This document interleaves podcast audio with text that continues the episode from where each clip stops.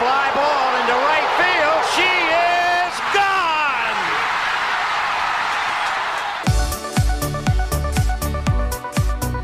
我是爱运动的子路，跟你一起聊聊运动赛事，聊聊中华职棒中心兄弟象。欢迎收听黄色性感带。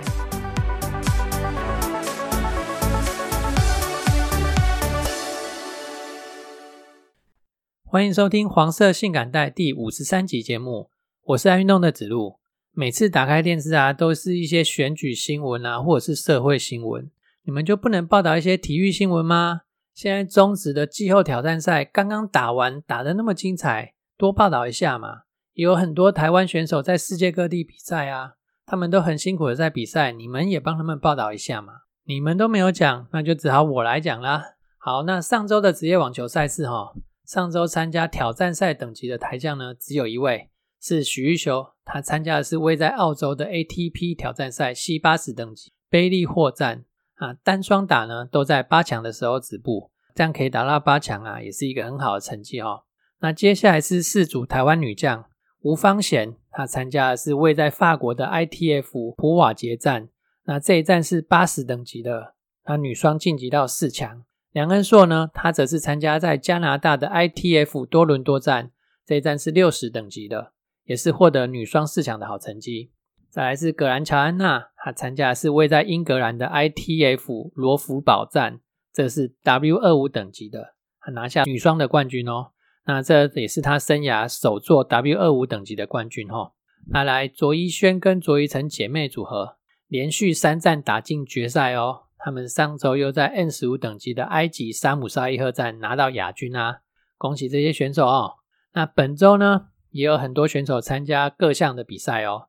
那有参加到 ATP 挑战赛以上等级的选手啊，分别有吴东林跟庄吉生，他们参加的是 C 八十等级的横滨站。那两位台将啊，今天都有出赛，截至我录音为止，他们都通过了第一轮的考验哦。吴东林以二比零的盘数击败日本三十三十四岁的老将山田佑一，晋级到第二轮。庄吉生呢也打败日本选手哈，赢得晋级第二轮的机会。那同样是八十等级的，还有 ATP 挑战赛的雪梨站。那这一站呢也有两位台湾的小将参加，分别是许玉修，他直接打会内赛，他单双打都有参赛，单打第一轮也是以二比零哦击败澳洲的选手，晋级到第二轮。那陈冠宇呢，则是从会外赛开始打起，可惜他没能从会外赛晋级。预祝这三位已经晋级的台将哦，本周会有好成绩。接下来是十一月八号到十二号，在意大利米兰举行的 ATP 米兰新生代总决赛。那我先来介绍一下这项赛事哈。职业网球每年的年底啊，它都会有一场年终的决赛，那是世界排名前八的选手才能够参赛哦。那这个新生代总决赛呢？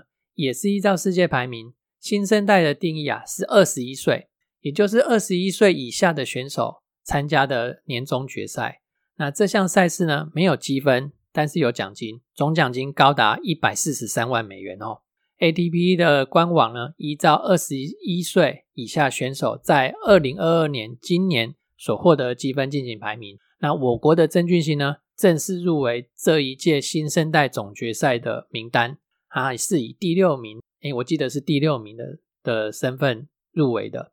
那曾俊欣是首位获得 ATP 世界锦标赛系列参赛资格的台湾男将，也是这项赛事从二零一七年开办以来，南韩的正选之后，再度有亚洲选手入围哈。那回顾曾俊欣在二零二二年这一年四大满贯呢，皆取得正赛出赛的机会。那在 ATP 巡回赛层级的获得三场的会内赛胜利。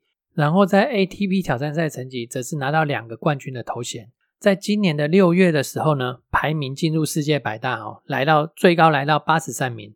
那目前这一周呢，排名是第九十名。再是羽球方面的消息，Super 七百五等级的法国公开赛，台湾两组的男双表现的精彩哦，首轮纷纷击败世界排名前五的对手，两个组合哦，卢静瑶、杨博涵、李泽辉跟杨博轩，他们都晋级到十六强哦。而且杨肉如这个组合更是在十六强、八强、四强一路都遭遇排名比自己还要高的对手哦，但都发挥的比对手好。寡喜啦，这是新卡北北过三关哦。啊，因两个是新卡欧贝，一路过四关战八将，来到决赛哦，最终就夺得法国公开赛的亚军，创下两人合拍六年多来最好的成绩哈。期待两人日后继续突破自己的成绩哦。那单打方面呢，戴志颖还是展现他的水准，一路打进到四强。王子维呢，则进入十六强。其他三位选手，上周节目才夸奖一波的周先周天成哦，结果他第一轮就落败。好啦，对不起，是我代赛害的。然后许文琪、白玉珀呢，也在第一轮的时候落马。再来是另外一项羽球赛事，二零二二世界羽球青年锦标赛。那我上周的节目里面呢，也有提到了哈，在团体赛方面，台湾拿下团体的银牌哈。那这个团体没有分男子团体或女子团体，它是男女混合的团体。那在团体赛之后呢，就是个人赛了。台湾的潜力新秀郭冠霖在决赛的时候直直落二击败来自印度的选手，那是台湾男单第二位在世青个人赛夺冠的选手哈。那上一位呢，要一直推到二零一五年的吕嘉宏了。那女单方面更久哦，她到二零零四年的郑少杰哦。她曾经获得世青女单的金牌。再来这个项目是桌球哈，WTT Final Cup 世界巡回总决赛，林如在八强赛的时候输给世界排名第二的中国三十四岁老将马龙。那庄智渊呢，则是在十六强就输给奥恰洛夫。那这位奥恰洛夫啊，就是在东京奥运击败林如的选手，大家应该还记得他哈。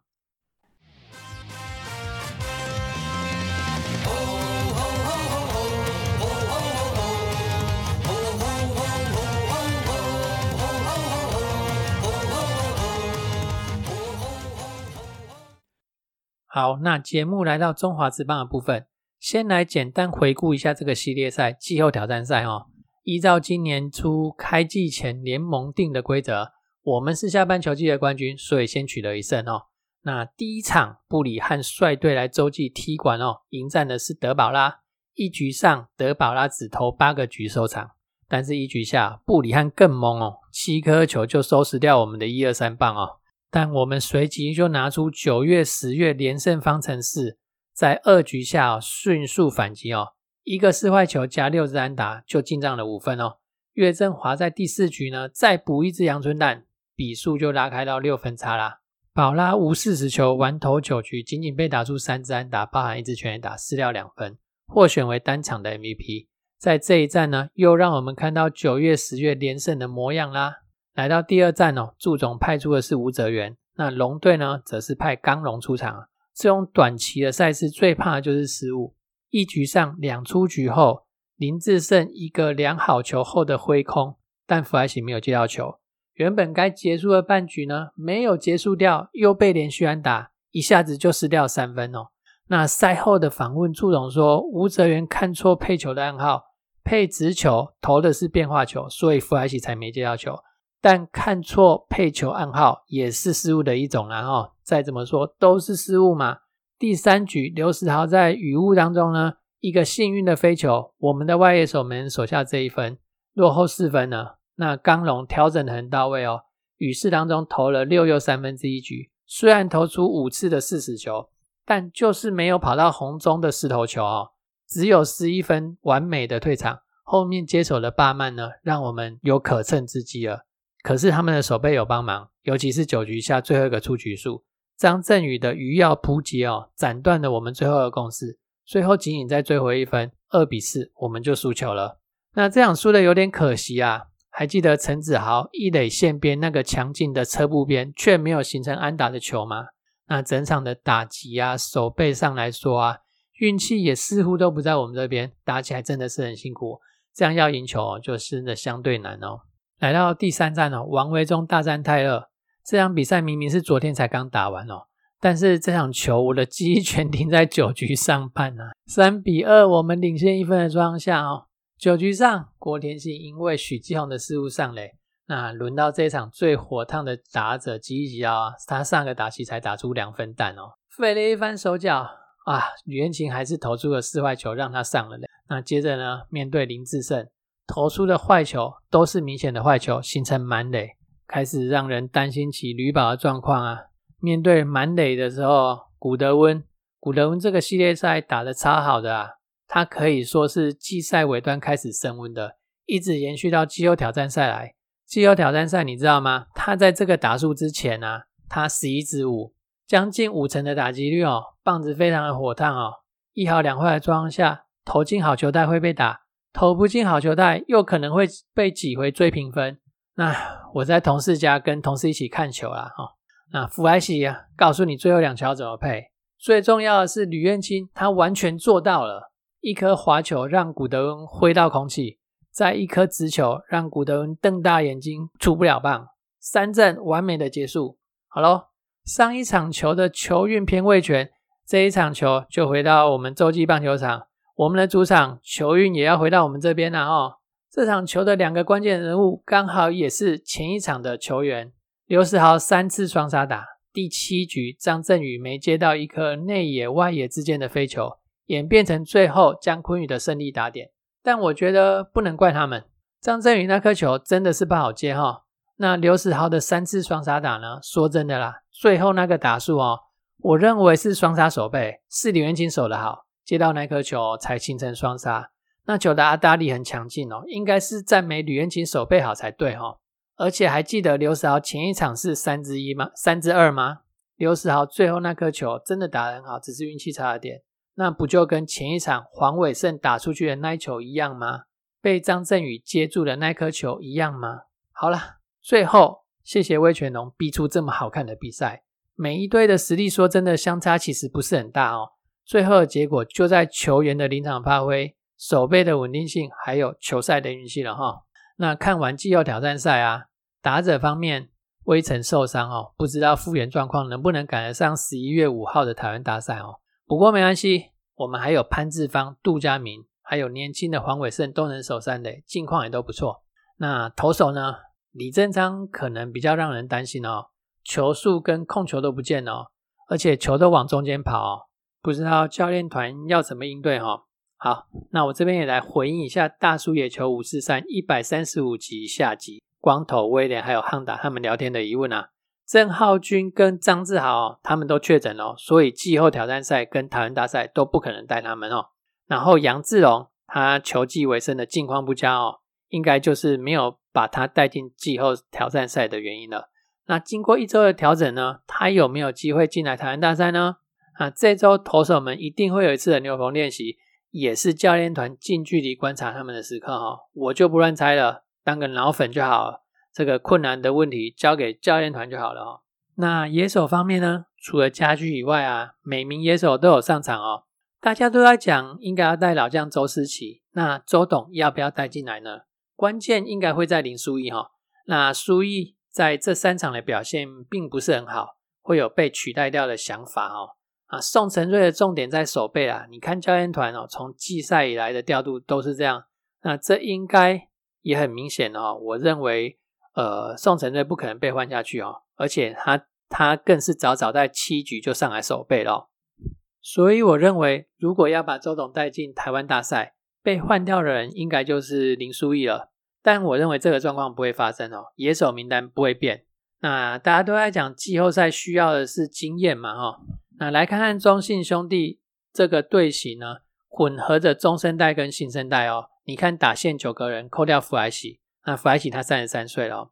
另外超过三十岁的有队长王威成跟许继宏哦。然后八十四年次，呃，这样是几岁？二十七八岁。岳东华、陈子豪，他们两个虽然年轻哦，但也有好几年的台湾大赛经验哦。然后江坤宇跟岳振华，你不要看这两个人好像很年轻哦。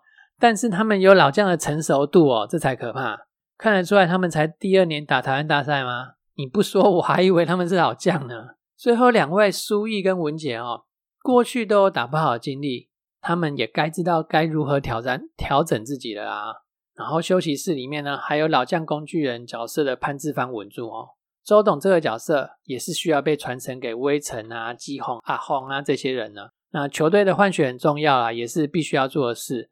而且呢，周董去年已经有在二十八人名单中了嘛，这样也算是有参与到这次将要三连霸的壮举了哦。再来呢，看看我们的对手乐天桃园，他们的羊头战力，我个人觉得是比不上魏全龙整齐啊，这是我自己的认为啊哈。新羊头必赢多，还有两位先发霸凌爵跟狂威呢，他们下半季的尾声都投的不好，而且都是有好几场投不好哦，不是只有两三场而已。就连最稳定的豪进哦，他也失速了哦。本土的先发依靠的是黄子鹏、曾仁和，还有王一正吗？那另外我们都知道乐天的优点是很强悍的打线嘛哦，他们今年陈俊秀跟林红玉没有打好，但是陈进跟陈晨威补了上来哦。而且还跟林立连线成功哦，再加上梁家荣等人哦，让他们的火力还是很强大。那我捞了一下数据啊，今年球季乐天最猛的时候呢，是在六七月，场均得分分别达到五点零分跟五点四分，这两个月的投手场均失分呢，都小于三点八分，这样也很难不赢球了啦。这样怎么输啊？但是随着时间一直在走哦。他们的场均得分是往下走的哦，九月还有四点六分，到了十月就只只剩下四点二五分了。那这边看到是他们火力在走下坡哦，投手的失分状况，七月他们是全年的低点，只有三点二五分，到了八月变成三点四分，九月四分，十月达到五分哦。这边看到的是他们控制失分的能力哦，也在下降当中哦。好啦，那我就直接把得分减掉四分说给你听，是得分减四分哦，所以是只会越大越好嘛，就是赢球的机会越越高哈。他们的六七月得分得失分都是大于一分，就是得分减失分大于一分呐。